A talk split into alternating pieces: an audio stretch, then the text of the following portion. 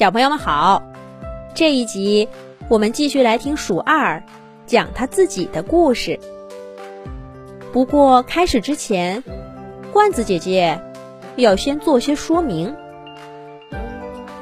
玩具店里的鸭子毛绒玩具围着鼠二七嘴八舌的嚷嚷了一通，终于得出一个大家都信服的答案：鼠二。是一只鸭嘴兽。兽这个词，是人们对食肉类哺乳动物的通俗说法。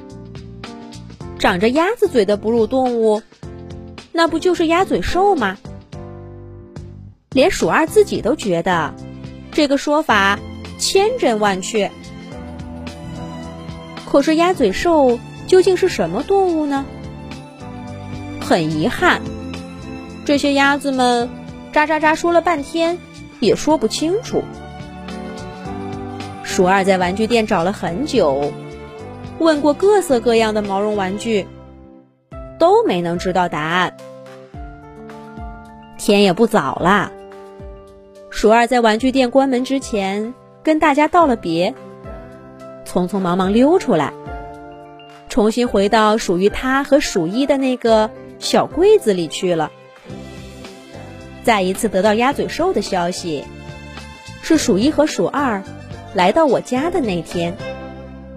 当时的情形，就让鼠二自己来讲吧。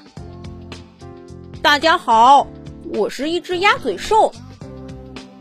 我记得，这是我跟罐子姐姐家的毛绒玩具说的第一句话。他们当中有一只尖尖嘴、很会摆姿势的小老鼠。不过现在我知道了，那并不是我的同类，我也并不需要寻求他的认同，所以看到他的时候，我不像在玩具店见那些老鼠那么紧张了。可是我的开场白似乎让大家大吃一惊。那个戴着耳机的小蓝鲸睁开眼睛，上上下下。打量我一番，说道：“鸭嘴兽是澳洲的动物，许多鲸类会巡游到那里去。从他们传回的信息看，鸭嘴兽似乎不是你这个样子的。爪爪不对，身上的皮毛似乎也不对，还有耳朵，耳朵肯定不是这样的。”我赶紧把头上的老鼠帽子扯下来，让小蓝鲸看个清楚。可他还是摇头说：“这样也不太对。鸭嘴兽是一种很奇怪的动物。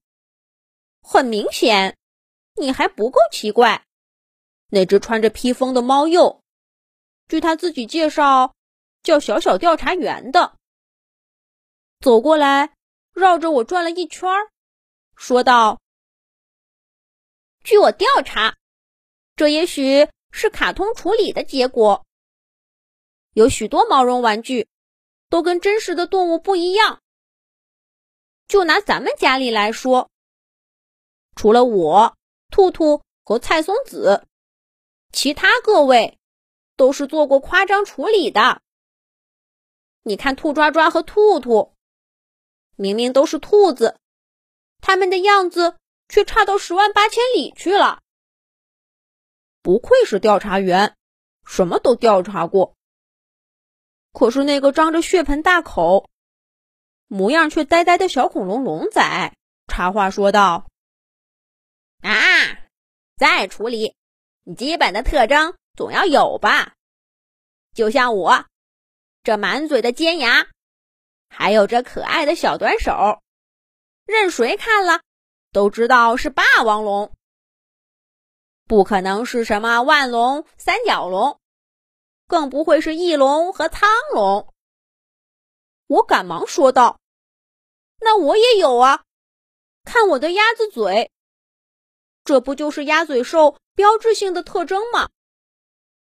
除了鸭嘴兽，别的哺乳动物。”才不会长这样的嘴巴呢！那可不一定。